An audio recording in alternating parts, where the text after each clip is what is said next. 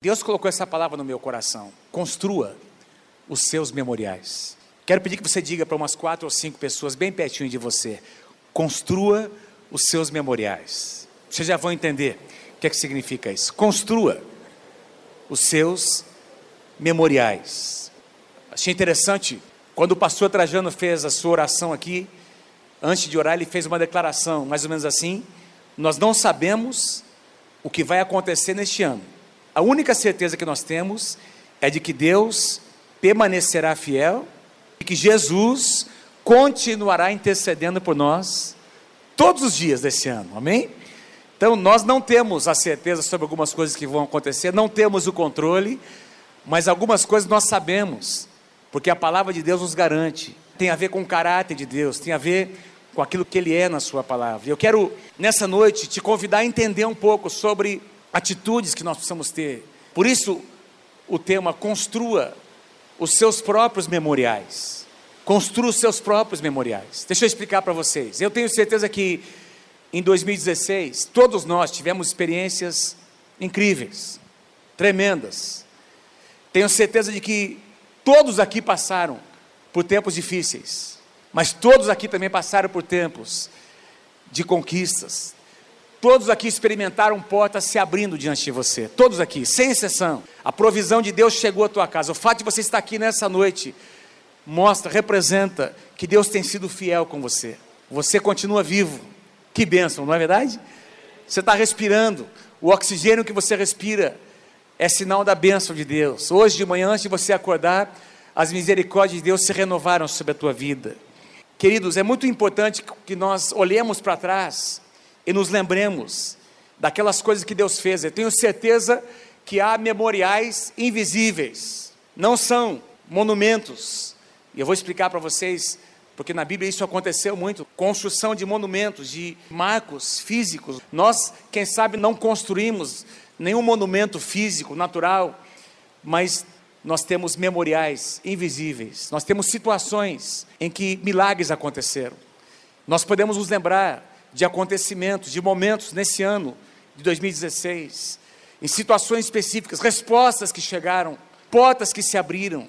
Interessante como a história da humanidade, da civilização, ela é marcada por memoriais, por monumentos. Tem alguns países, países da Europa principalmente, países mais antigos, em que você visita esses países, nós não visitamos muitos, mas os poucos que a gente visitou, a gente pôde ver principalmente em países da Europa e também da Ásia, mas países mais antigos, e você vê ali monumentos, verdadeiros monumentos que foram construídos, pontes, templos, construções, até algumas construídas até para deuses, para invocar deuses que estão lá até hoje, como as pirâmides do Egito, por exemplo, e tantos outros monumentos, alguns deles para marcar conquistas. Na época da Primeira Guerra Mundial, da Segunda Guerra Mundial, e, enfim, alguns que foram construídos há milhares de anos antes da nossa existência.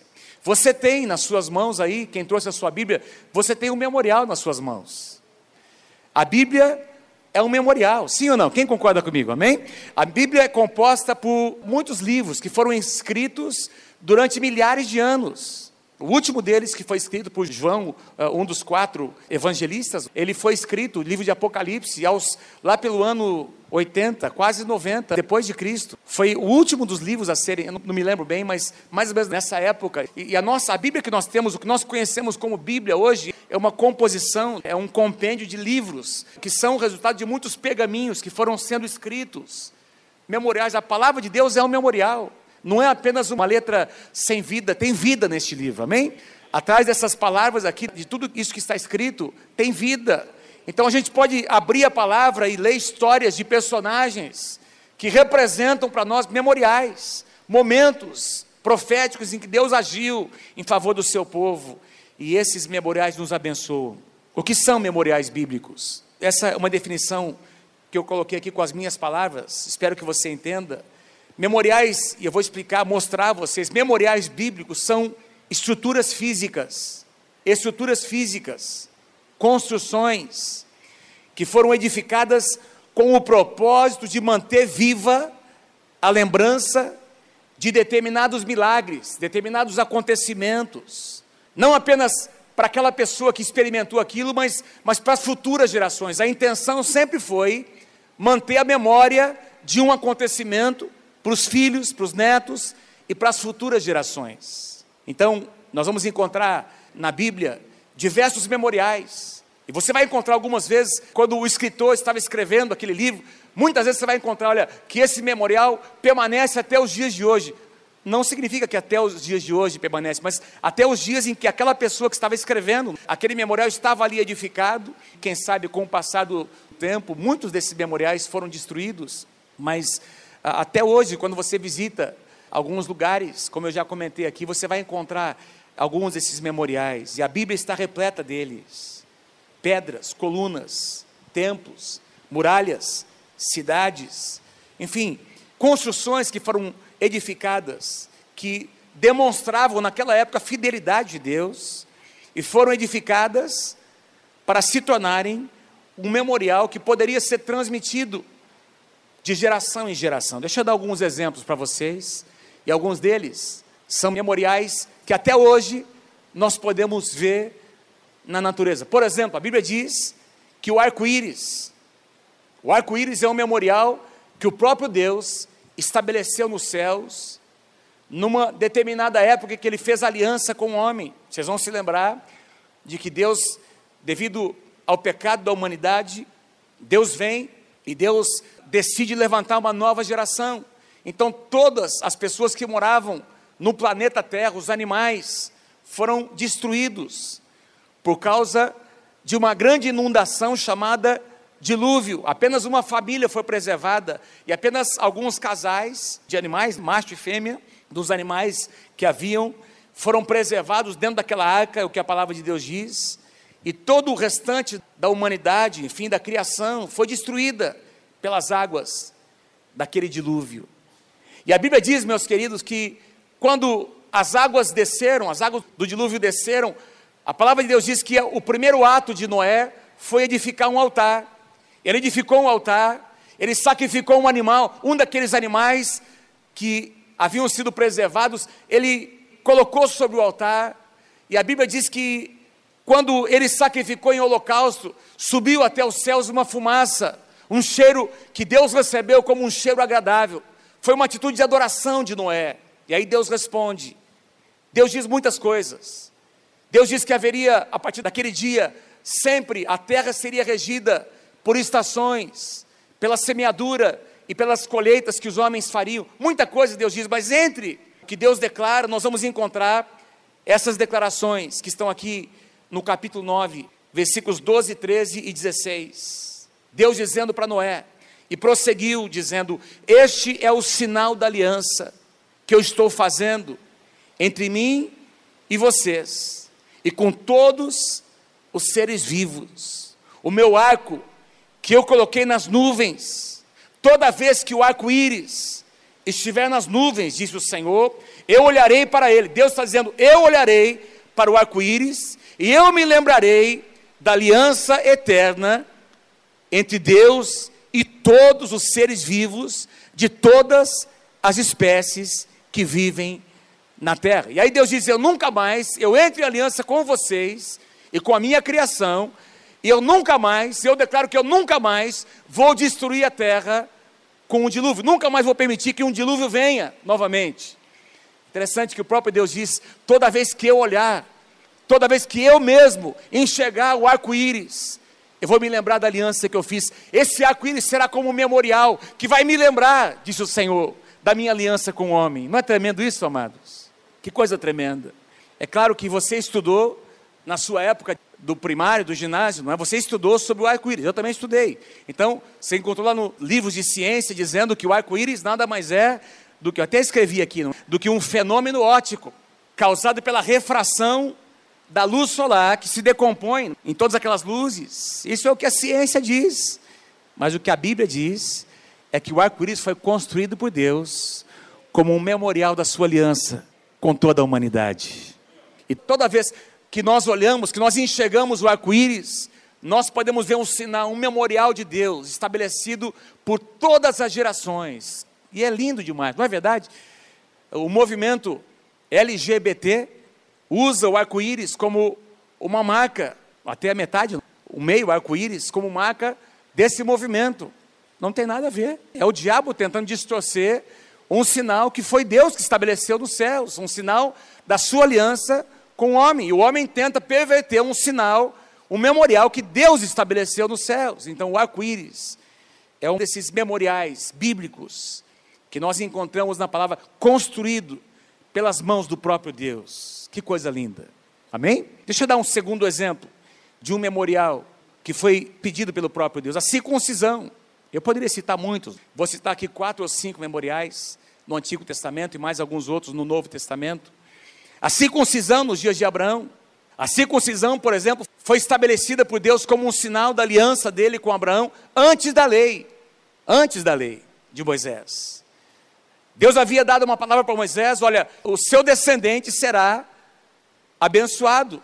Por meio dele, todas as nações da terra serão abençoadas. Você sabe disso. É, naturalmente, Deus estava se referindo ao seu filho Isaac, o filho natural de Abraão, que não havia nascido ainda. Espiritualmente, a palavra dizia respeito a Jesus Cristo.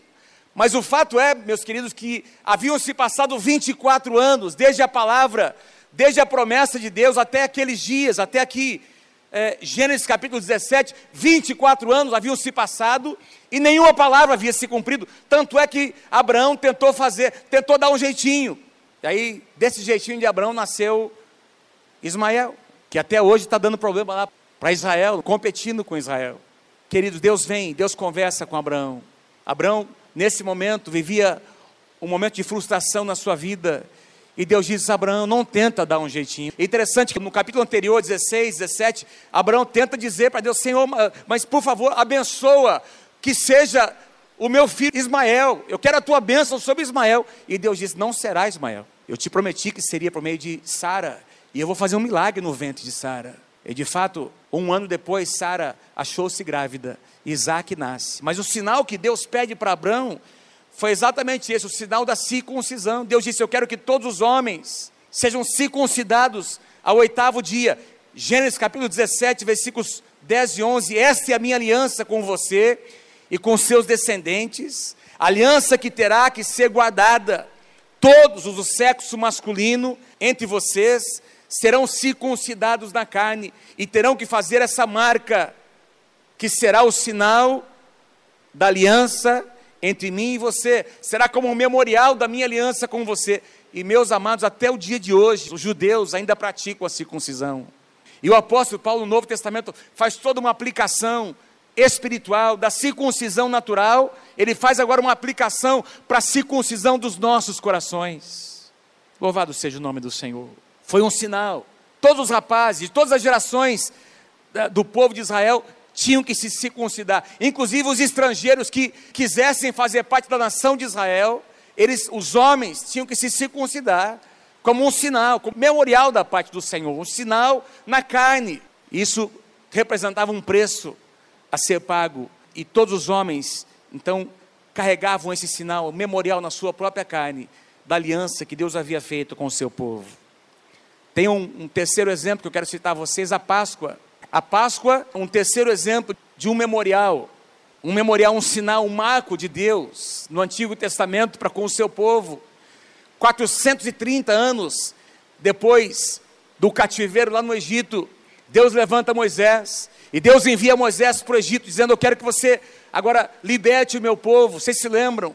Moisés vem, ele é rejeitado, Deus envia as pragas, o coração de Faraó vai se endurecendo, em cada praga enviada, com cada praga mais se endurece o seu coração, até que vem a última praga, a morte dos primogênitos. E naquela noite, Deus estabelece a Páscoa.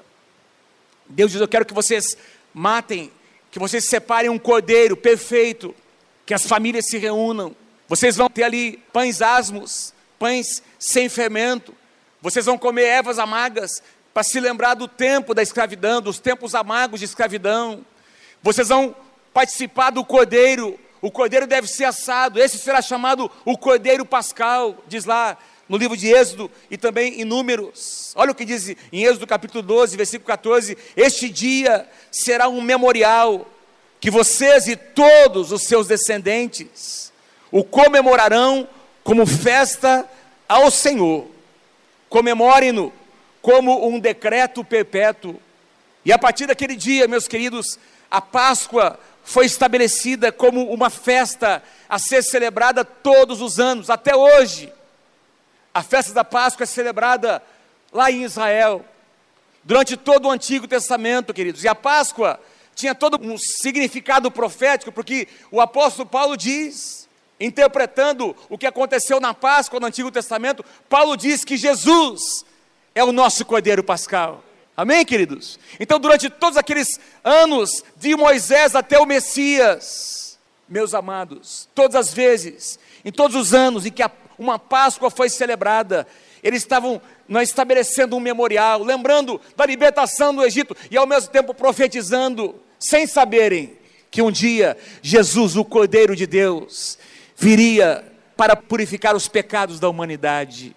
Mas durante todos aqueles anos, a celebração da Páscoa aconteceu como um memorial do que Deus havia feito lá, a libertação que havia acontecido lá no Egito.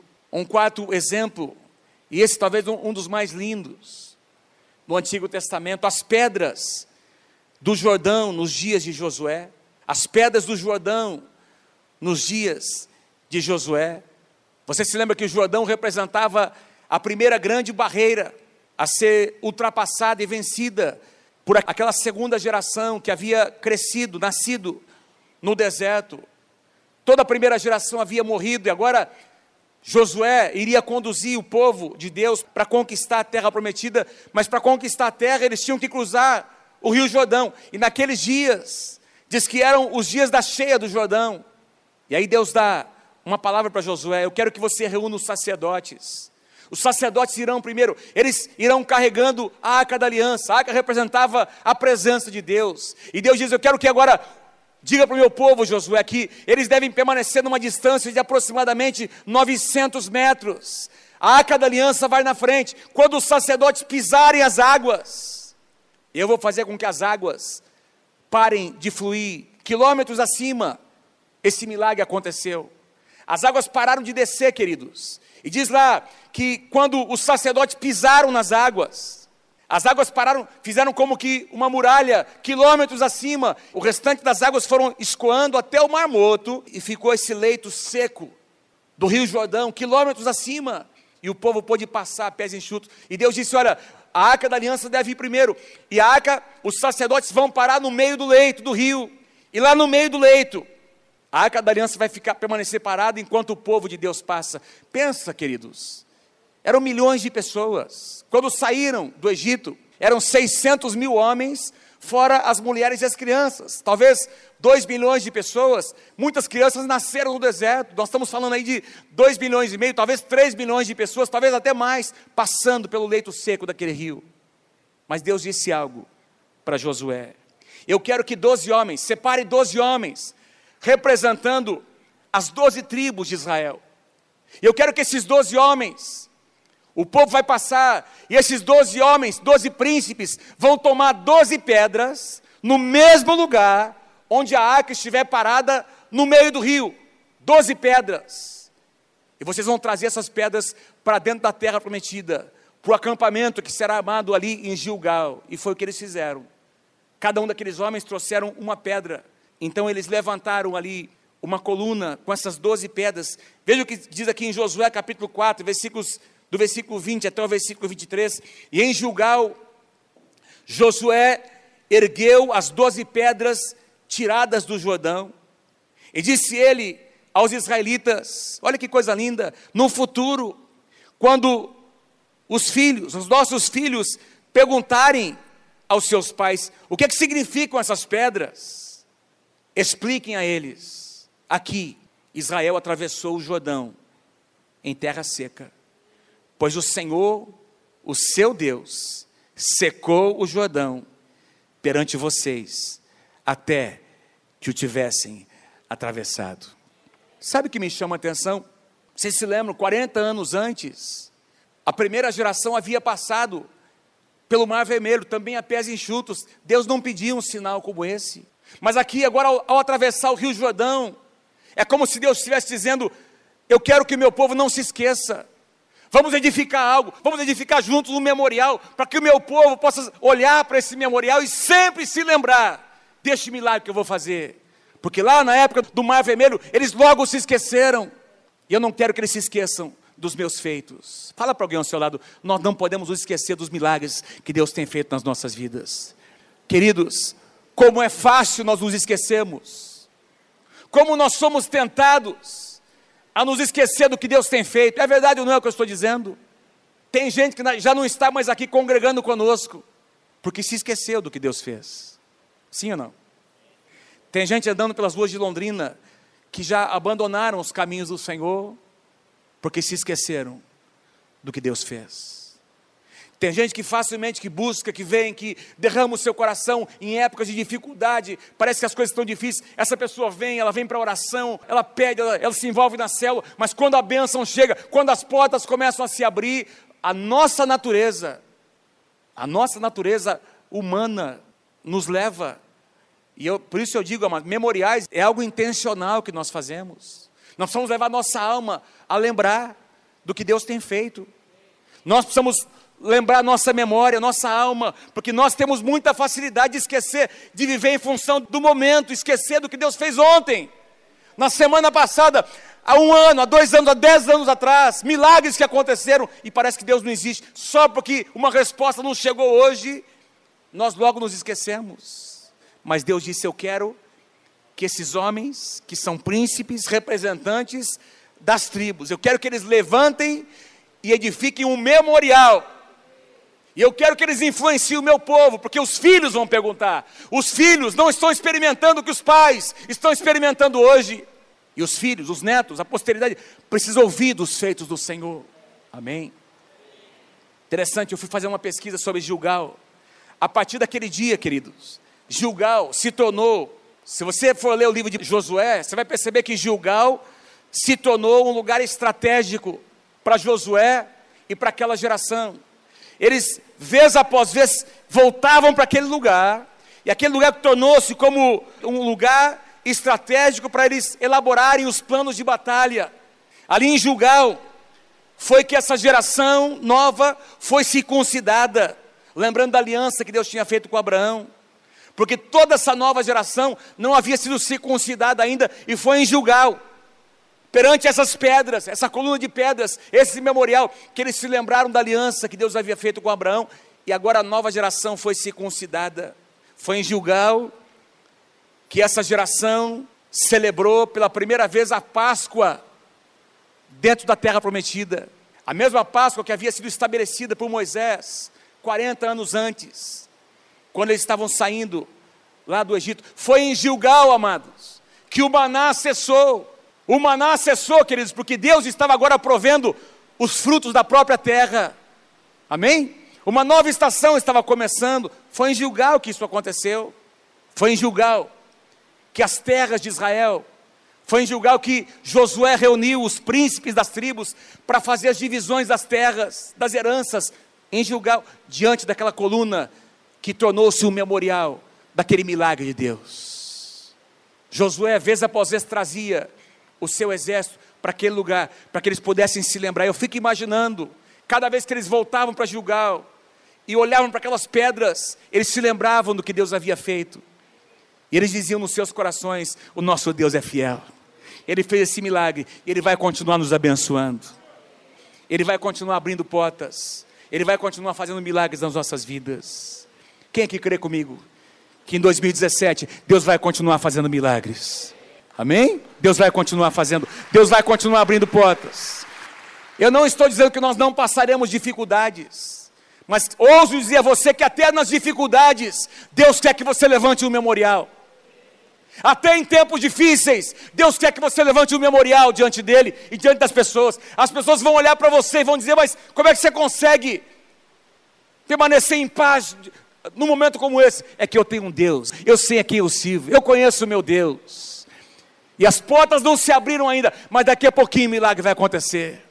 Porque eu sei em quem eu tenho crido. Memoriais. Diga para alguém ao seu lado: construa memoriais. Aleluia, Senhor. Um último exemplo no Antigo Testamento: uma pedra chamada Ebenezer. Uma pedra chamada Ebenezer, nos dias de Samuel, do profeta Samuel. Eu tenho aqui uma passagem para ler com vocês em 1 Samuel capítulo 7, mas se você ler ali os capítulos anteriores, capítulo 4, 5, 6, você vai perceber que era um tempo de muitas dificuldades para Israel. Você vai perceber no início de 1 Samuel que Israel vivia uma apostasia, que os filhos de Eli, o sumo sacerdote, os seus filhos sacerdotes haviam se corrompido, estavam se prostituindo, e Deus havia vindo para repreender Eli. E Eli, a Bíblia diz que ele não ouviu a voz de Deus. E alguns anos antes, cerca de 20 anos antes, do que eu vou ler com você aqui, deste memorial, amados, 20 anos antes, a arca da aliança havia sido levada por displicência dos homens que deveriam governar Israel, que deveriam levar Israel para um lugar de adoração a Deus, de comunhão, de temor de Deus, queridos. 20 anos antes, os filhos de Eli foram mortos no campo de batalha, Ofini e Finéias, os que estavam se corrompendo. Quando Eli recebe a notícia de que a arca foi, havia sido levada pelos filisteus, ele cai de uma cadeira onde ele estava sentado, quebra o seu pescoço e começa um tempo de apostasia, um tempo muito difícil. Foram 20 anos em que parece que a presença de Deus havia se distanciado do seu povo, querido. Mas Deus encontra um homem chamado Samuel, um homem temente a Deus. Deus está procurando homens e mulheres tementes a Ele. E Deus encontra neste homem algo diferente. Samuel começou a buscar o Senhor pela nação, e ele edificou um altar. Se você ler os versículos anteriores, você vai perceber que, enquanto Samuel havia edificado aquele altar para invocar o Senhor, os filisteus vieram para pelejar contra Israel. Por quê? Porque eles estavam acostumados a zombar de Israel. Estavam acostumados a, mas a derrotar Israel. Foram muitos anos de vergonha. E enquanto Samuel oferecia um sacrifício, holocausto, diz que os filisteus vieram, mas em resposta à oração de Samuel, Deus interveio. Deus veio em favor do seu povo. Não diz aqui o que aconteceu, mas o que nós lemos aqui não tem detalhes, mas olha o que diz no versículo 10: Naquele dia, porém, o Senhor trovejou, enquanto Samuel oferecia um holocausto, o Senhor trovejou com um fortíssimo estrondo contra os filisteus e os colocou em pânico, e eles foram derrotados por Israel. A tradução atualizada diz que Deus os aterrou, eles foram aterrorizados. Tem alguns historiadores que fazem uma interpretação dessa passagem, dizendo que houve uma grande tempestade, ou quem sabe um grande terremoto. Alguma coisa aconteceu sobrenatural que trouxe pavor sobre os filisteus e eles foram derrotados. Milhares de filisteus foram derrotados. Mas o mais importante é o que nós lemos no versículo 12. Então Samuel pegou uma pedra e a ergueu entre Mispá e Sem, entre duas cidades, e deu-lhe o nome de Ebenezer, que significa até aqui o Senhor nos ajudou. A palavra Ebenezer no hebraico significa pedra de ajuda, literalmente pedra de ajuda. Repete assim comigo: uma pedra de ajuda. Fala para o teu irmão assim: nós temos uma pedra que nos ajuda. Diga, nós temos uma rocha onde nós podemos nos sustentar. E o nome dessa rocha, Jesus Cristo. Ebenezer, até aqui nos ajudou o Senhor. Jesus está presente. Mas Samuel, então, porque ele viu, queridos, que era algo sobrenatural, não foi algo que Israel natural fez, não foi uma vitória promovida pela estratégia humana, pelas armas de Israel, pela sabedoria ou pela estratégia de um grande general. Não, não havia, amado, não havia condições de guerrear e de ganhar. Simplesmente enquanto Samuel oferecia sacrifício ao Senhor, holocausto ao Senhor, Deus veio confundir os inimigos. Israel prevaleceu. E ninguém pediu para Samuel fazer aquilo. Você não vai encontrar Deus dizendo, Samuel, vai lá, pega aquela pedra, Samuel, edifica aqui um sinal, uma coluna. Foi uma iniciativa do próprio profeta. Ele pegou aquela pedra e levantou aquela pedra como um sinal, como uma coluna, dizendo: Ebenezer, até aqui o Senhor tem me ajudado. todas as vezes que Samuel olhasse para aquele lugar e que as futuras gerações olhassem para aquela pedra, se lembrariam desse memorial que foi estabelecido pelo profeta Samuel. Nós precisamos levantar memoriais na nossa casa. Durante a nossa caminhada, nós precisamos levantar pedras, nós precisamos levantar colunas. Não estou falando de uma coluna natural, pedras naturais, estou falando sobre memoriais espirituais, que eu e você precisamos levantar e mostrar para os nossos filhos, para as pessoas que caminham conosco. Veja, Deus tem movido, Deus tem feito esse milagre, Deus vai abençoar a tua vida. Louvado seja o nome do Senhor. Podia citar muitos outros no Antigo Testamento. Quando Jacó, por exemplo, está fugindo do seu irmão, lembra? Esaú está indo para uma terra distante, diz que ele dorme, coloca sua cabeça numa pedra para dormir, e ali ele tem uma visão onde ele vê o céu conectado com a terra, e anjos do Senhor subindo e descendo, como que numa escada. E ele pega aquela coluna, aquela pedra, faz dela uma coluna, derrama azeite sobre ela e faz aliança com Deus naquele lugar. Talvez para ninguém tivesse valor aquela pedra no meio do deserto, mas para Jacó tinha. Para Jacó tinha valor, amados. Nós precisamos ter experiências pessoais, levantar os nossos memoriais pessoais que vão nos remeter, nos levar a pensar e a lembrar de como Deus tem sido fiel conosco. Tem, por exemplo, o sábado, quando Deus pede para guardar o sábado. O sábado era um memorial que se cumpriu em Jesus Cristo. A lei estabeleceu o sábado. O sábado era para o dia do descanso. Jesus é o nosso descanso.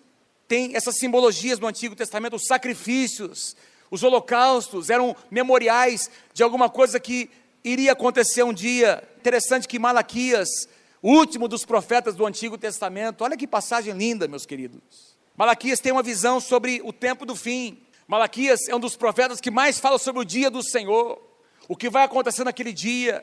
Diz que uma unção, como a unção do profeta Elias, vai visitar os últimos dias que precedem a vinda do Senhor Jesus, e, e o resultado desse mover de Deus é que o coração dos pais vai se converter ao coração dos filhos, e dos filhos aos seus pais. Ele declara muitas coisas que vão acontecer nos últimos dias, mas tem algo especial que Malaquias declara mostrando que o próprio Deus tem um memorial escrito com as suas próprias mãos. Olha o que ele declara em Malaquias capítulo 3, versículos 16 a 18. Foi escrito um livro, Malaquias diz, como um o quê? Um memorial na sua presença, na presença de Deus. Aliás, você pode ler comigo essa passagem? Diz respeito a você e a mim, a nós. Vamos lá, comigo, vamos lá. Foi escrito um livro como memorial na sua presença, acerca dos que temiam ao Senhor e honravam o seu nome. Quero fazer uma pergunta: quem aqui teme ao Senhor? Levanta a sua mão. Quem aqui deseja honrar o nome do Senhor? Levanta a sua mão. Então é sobre você que essa passagem está dizendo. Porque essa profecia é sobre o tempo do fim, é sobre os anos que antecedem a segunda vinda. E agora Malaquias está falando sobre um povo que decide honrar o Senhor, um povo que decide temer o nome do Senhor. Continua lendo comigo, vamos lá. No dia em que eu agi, diz o Senhor dos exércitos, eles serão o meu tesouro pessoal. Continuando, eu terei compaixão deles, como um pai tem compaixão do filho que lhe obedece. Então vocês verão novamente a diferença entre o justo e o ímpio, entre os que servem a Deus e os que não o servem. Num tempo de tanta corrupção, de tanta degradação, em que o pecado parece que está se multiplicando. Não é assim, queridos? Vivemos numa época de tanta degradação é, moral, e a gente fica ouvindo, às vezes, alguns uh, profetas dizendo que, uh, que a igreja é uma igreja apóstata, é uma igreja que está em decadência. E eu, eu sei que tem muita coisa ruim, tem muito falso profeta por aí, tem muito falso pastor, mas a minha Bíblia, a sua Bíblia diz que Jesus virá se encontrar com uma igreja gloriosa. Amém? Sem mancha, sem mácula, sem ruga. Amém, queridos? E é sobre isso que Malaquias está profetizando, que vai haver uma diferença cada vez maior. Quanto mais as trevas se multiplicarem, mais a luz vai brilhar. Quanto mais o pecado se multiplicar na humanidade, mais santidade vai haver dentro da igreja. E aí você precisamos decidir fazer parte deste povo. Porque sobre este povo, a palavra de Deus diz que Jesus, o Senhor, está escrevendo um memorial. Deus está escrevendo sobre eles, sobre este povo que está se qualificando dessa forma, que existe um memorial diante de Deus. É como se o próprio Deus estivesse dizendo: Eu vou me lembrar deles, da sua lealdade, da sua atitude. Eu vou lembrar que no meio do pecado tinha gente certa, tinha gente honesta. No meio de tanta coisa ruim acontecendo, teve gente que decidiu viver uma vida santa, e eu vou me lembrar desses caras. E eles serão para mim, Deus diz, um, o meu particular tesouro, memorial diante do Senhor. Quem pode dizer amém? Vamos ver alguns exemplos no Novo Testamento. Eu não vou entrar, não tenho tempo. A ceia do Senhor que nós celebramos uma vez por mês. Normalmente as igrejas celebram assim. Na época da igreja do primeiro século, eles celebravam a ceia praticamente em todas as reuniões. Eles comiam juntos, participavam da ceia do Senhor, tempo de comunhão. E o apóstolo Paulo diz em 1 Coríntios, capítulo 11, que quando Jesus partiu o pão junto aos seus discípulos, ele disse: Isto é o meu corpo que é dado por vós, em favor de vocês, façam isso em memória de mim. Façam isso como um memorial, porque todas as vezes que vocês tomarem o cálice, comerem esse pão, vocês anunciam a minha morte, até que eu venha. A morte e a segunda vinda. Quando nós participamos da ceia do Senhor, a ceia é um memorial da morte do Senhor, mas é um memorial também da sua segunda vinda que está para acontecer. O batismo nas águas, que nada mais representa do que a identificação de todo cristão verdadeiro, quem nasceu de novo, a identificação com a morte e com a ressurreição do Senhor Jesus. Você morre para a sua antiga maneira de viver e você nasce para viver em novidade de vida. Então eu posso me lembrar hoje, com 53 anos de idade, quando eu desci as águas do batismo. É um sinal, é um memorial. É? Eu posso dizer para Satanás, quando ele vem para me tentar, eu posso dizer a ele: Eu me batizei, eu nasci de novo. Você não tem poder para me derrotar. Eu posso te vencer pelo sangue do Cordeiro. A cruz de Cristo, que hoje está vazia, não é o crucifixo que é o memorial, é a cruz vazia, porque Jesus morreu, mas ressuscitou ao terceiro dia. Amém, queridos? A cruz é um memorial, é um símbolo do cristianismo, a cruz de Cristo. O sepulcro vazio é um outro memorial. Poderia citar outros memoriais, mas eu quero só lembrar você nessa noite de que o nosso Deus é um Deus que, por todos esses exemplos, e teria muitos outros para dar a vocês, a gente chega à conclusão de que o nosso Deus é um Deus que gosta que o seu povo se lembre do que ele fez. O nosso Deus é um Deus que quer que eu e você nos lembremos. Nós temos muitos versículos, por exemplo, Salmo 103, versículos 1 e 2. Bendize a minha alma ao Senhor e tudo que há em mim, bendiga o seu santo nome. Bendize, ó minha alma, ao Senhor, e não te esqueças de nenhum só dos seus benefícios. Não te esqueças, minha alma, não te esqueças. Você precisa lembrar. E mas eu, eu somente vou fazer com que a minha alma se lembre se eu, se eu tiver na minha mente, se eu me lembrar dos feitos. Eu preciso construir os meus memoriais. Preciso falar deles com os meus filhos. O que, é que será que sai da minha boca? Será que eu digo mais coisas negativas? Ou eu falo mais do que Deus tem feito? O desejo de Deus sempre foi que os seus filhos, aqueles que caminham com Ele, pudessem transmitir de geração em geração os seus feitos. Eu amo demais essa passagem, Salmo capítulo 78. Você podia ler comigo? Versículos 3, 4 e 7. Salmo 78, versículos 3, 4 e 7. Leia comigo lá, bem forte. Vamos lá. O que ouvimos e aprendemos o que os nossos pais nos contaram. Não os esconderemos os nossos filhos, contaremos à próxima geração os louváveis feitos do Senhor, o seu poder e as maravilhas que fez. Então eles, os no, vamos lá, então eles, quem? Os nossos filhos, não é? Então eles porão a confiança em Deus. Eles, os nossos filhos, não esquecerão os seus feitos e obedecerão aos seus mandamentos.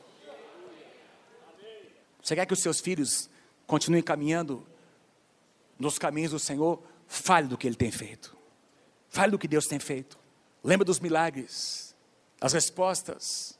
E isso eu quero desafiar você, porque muitas vezes nós escrevemos pedidos de oração, mas nós não escrevemos o que Deus fez, nós não guardamos as respostas. Escreva as respostas, ponha data, Quando Deus te respondeu, como é que Deus te respondeu? Porque normalmente Deus faz muito mais do que nós pedimos. É verdade ou não é o que eu estou dizendo a você?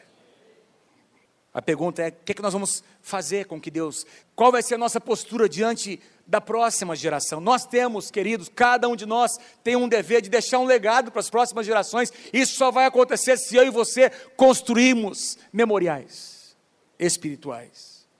Você pode fazer isso de muitas formas, abrindo a palavra, lendo passagens. Você pode contar mensagens como essa que você está ouvindo hoje e outras que estão te abençoando, que têm te abençoado lá na célula. Volta para sua casa e abre, com, compartilha com seus filhos. Olha, hoje Deus falou isso, Deus falou aquilo. O pastor, tal pessoa compartilhou um testemunho assim, assim, assado. Fiquei sabendo de um casal, uma pessoa que foi liberta dos vícios, um casamento que foi restaurado. Mas tudo isso é bom, mas os memoriais que vão permanecer mesmo são os que você constrói com as suas próprias experiências.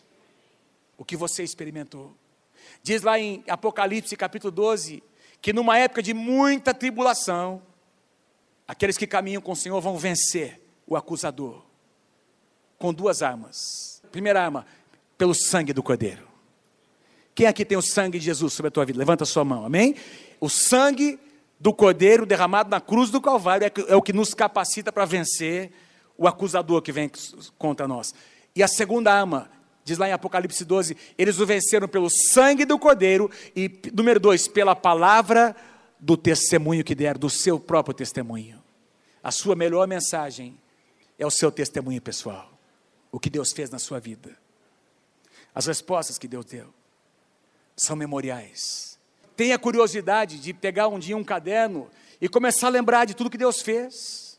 Escreve milagres que aconteceram, respostas que chegaram. E eu vou te dizer uma coisa: você vai ficar surpreso, você não vai, não vai conseguir preencher numa, vai ter que ir para uma segunda, para uma terceira folha de tanta coisa que Deus tem feito na sua vida, que representam os memoriais espirituais que precisam ser transmitidos para as próximas gerações. Eu me lembro de ouvir dos meus pais histórias eu ouvi, eu e os meus irmãos crescemos, está aqui meus pais, não é? São uma bênção. Quem acha que meus pais, pastor Samuel, pastor Elias, são uma bênção? Eles são aqui entre nós um memorial da fidelidade de Deus para com cada um de nós, para com esta casa. Eu cresci ouvindo histórias que eles me, nos contaram sobre curas, que nós, como filhos, nós experimentamos, que nós mesmos estávamos desenganados e fomos curados. Eu cresci vendo milagres acontecendo, acontecendo pelas mãos dos meus pais, impondo as mãos, pessoas sendo curadas de doenças é, incuráveis, não é? desenganadas, pessoas sendo libertas de espíritos. Eu cresci vendo, eu e os meus irmãos crescemos vendo isso, memoriais. Mas um dia nós passamos a ter as nossas experiências. Eu posso me lembrar de experiências que nós tivemos. Posso me lembrar da nossa primeira casa que nós compramos lá em Curitiba conversamos, oramos, a gente era ainda recém-casado, eu falei com a Mônica, olha, vamos orar aqui, vamos, vamos entrar num acordo, eu gostaria muito que a gente pudesse comprar nossa casa antes de fazer o nosso primeiro ano de casado, era impossível, gente, um mês antes, a gente fazia aniversário de casamento no mês de dezembro, até hoje nós fazemos, né? em novembro nós estávamos pegando as chaves da nossa primeira casa, o Sobradinho, lá no Boqueirão, lá em Curitiba. Não tinha nem asfalto a nossa rua. Mas foi nossa primeira casinha que, nós, que Deus nos deu. Nós oramos. Nós cremos. Deus fez um milagre. Deus abriu uma porta que não existia.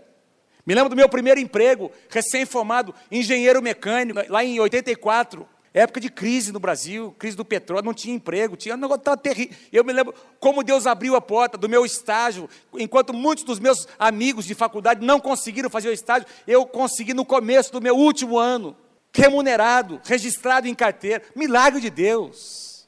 Eu posso me lembrar aquele dia que nós estávamos na nossa, lá em Curitiba, no nosso grupo familiar, reunindo ainda os jovens. Era um grupo familiar na nossa casa. E um casal frequentava com a gente. Uma senhora chega com câncer, desenganada. Essa era uma quarta-feira à noite. Na quinta-feira, ela ia fazer uma radiografia, estava fazendo quimioterapia. Não tinha o que fazer mais. Nós oramos, impusemos as mãos. Essa mulher foi curada, amados. Por meio da cura dela, os filhos se converteram. Memoriais. Eu posso dizer a vocês que o meu Deus, o nosso Deus é um Deus que cura. O nosso Deus é Jeová Rafa, um Deus que cura as nossas enfermidades. Eu tenho experimentado isso, amados.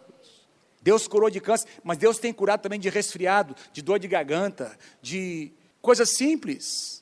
Que muitas vezes nós temos essas experiências no nosso dia a dia, e nós nem nos damos conta de que milagres de Deus estão acontecendo todos os dias e que merecem que nós levantemos memoriais, que nós façamos menção, porque é tão fácil falar de coisa negativa.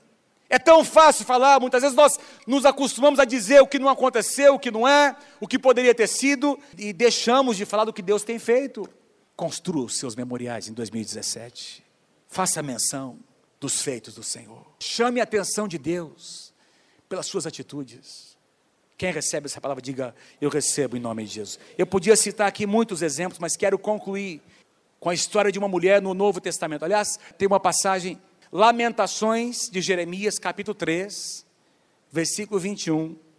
Lamentações, capítulo 3, versículo 21. O profeta Jeremias declara: Eu quero trazer à memória o que pode me dar esperança. Eu quero declarar sobre a tua vida nessa noite, em nome do Senhor Jesus, que Deus vai refrescar a sua memória, para que você se lembre daquilo que vai te dar esperança para o teu futuro. Ah, mas não foi tão bom 2016. Olha, talvez você tenha passado algumas dificuldades, mas eu tenho certeza absoluta, não, sem medo de errar, que o Deus a quem eu sirvo, a quem você serve, foi fiel com você em 2016. Orações foram respondidas. Quero finalizar com esse exemplo. E eu, eu queria, assim, que você guardasse esse princípio. Amados, nós precisamos, que Deus deseja que nós chamemos a atenção dEle no bom sentido no bom sentido. Certa ocasião, Jesus está na casa de um homem, Simão, o leproso, diz que uma mulher entra naquele lugar, lá em Betânia. Uma mulher entra naquele lugar, naquele ambiente. Não diz nem o nome dela. E diz que essa mulher traz nos seus braços um vaso de alabastro, cheio de um precioso perfume. Esse tipo de perfume era usado, era guardado, era comprado com muita dificuldade e era guardado para que as pessoas pudessem usar, para que os familiares pudessem usar aquele bálsamo para aquela pessoa, quando, assim que ela morresse, quando eles preparavam o corpo de alguém, eles ungiam aquela pessoa com esse unguento perfumado. E essa mulher provavelmente tinha esse unguento guardado para sua própria, para o dia da sua própria morte. E ela, e ela entra naquele lugar, queridos, e ela quebra aquele vaso, ela derrama aquele vaso sobre o Senhor Jesus. Interessante que Jesus permitiu ela fazer aquilo. Alguns dos discípulos começaram a criticar essa mulher. Que absurdo. Esse negócio aqui é um negócio tão valioso. Como é que alguém desperdiça uma, um, um negócio desse? Começaram a questionar aquela atitude. Mas Jesus começou a elogiar essa mulher. Essa mulher conseguiu chamar a atenção do Senhor Jesus. E com aquela atitude, essa mulher construiu um memorial. Ela nos ensina até hoje a atitude de um adorador, de uma pessoa que reconhece quem Deus é, a importância que Deus tem. Que importância Deus tem no teu coração? Que importância Deus tem? Deus terá na tua vida em 2017. Veja o que Jesus declara, Mateus capítulo 26, versículos 12 e 13. Jesus diz: Enquanto ela derramou este perfume sobre o meu corpo, ela o fez a fim de me preparar para o sepultamento. Pergunto a vocês: Jesus já tinha morrido? Não, claro que não, ele que está dizendo essas palavras. Mas se você for observar nos capítulos anteriores, você vai perceber o seguinte: que alguns dos discípulos do Senhor Jesus, eles dois dias depois, Jesus seria crucificado, e alguns dos seus discípulos estão rejeitando, aliás, rejeitando a ideia e, e até resistindo o Senhor, não entendendo o princípio e a necessidade que Jesus tinha de ir para a cruz, ao ponto que Jesus teve até que repreender Pedro. E essa mulher, queridos, ela entendeu o princípio da redenção ela entendeu o que estava acontecendo, o ato profético de Jesus, que está vindo para a cruz do Calvário. Jesus diz: Olha, ela está aqui me preparando para o meu sepultamento. E aí Jesus faz uma declaração que deve nos chamar a atenção. Eu lhes asseguro que onde quer que este evangelho for anunciado em todo o mundo, também o que ela fez será contado como um memorial em sua memória, onde o evangelho foi pregado. Mas faz mais de dois mil anos que uma mulher derramou um vaso de alabastro sobre o Senhor Jesus. E hoje eu estou aqui falando sobre a atitude dessa mulher que permanece como memorial diante de Deus.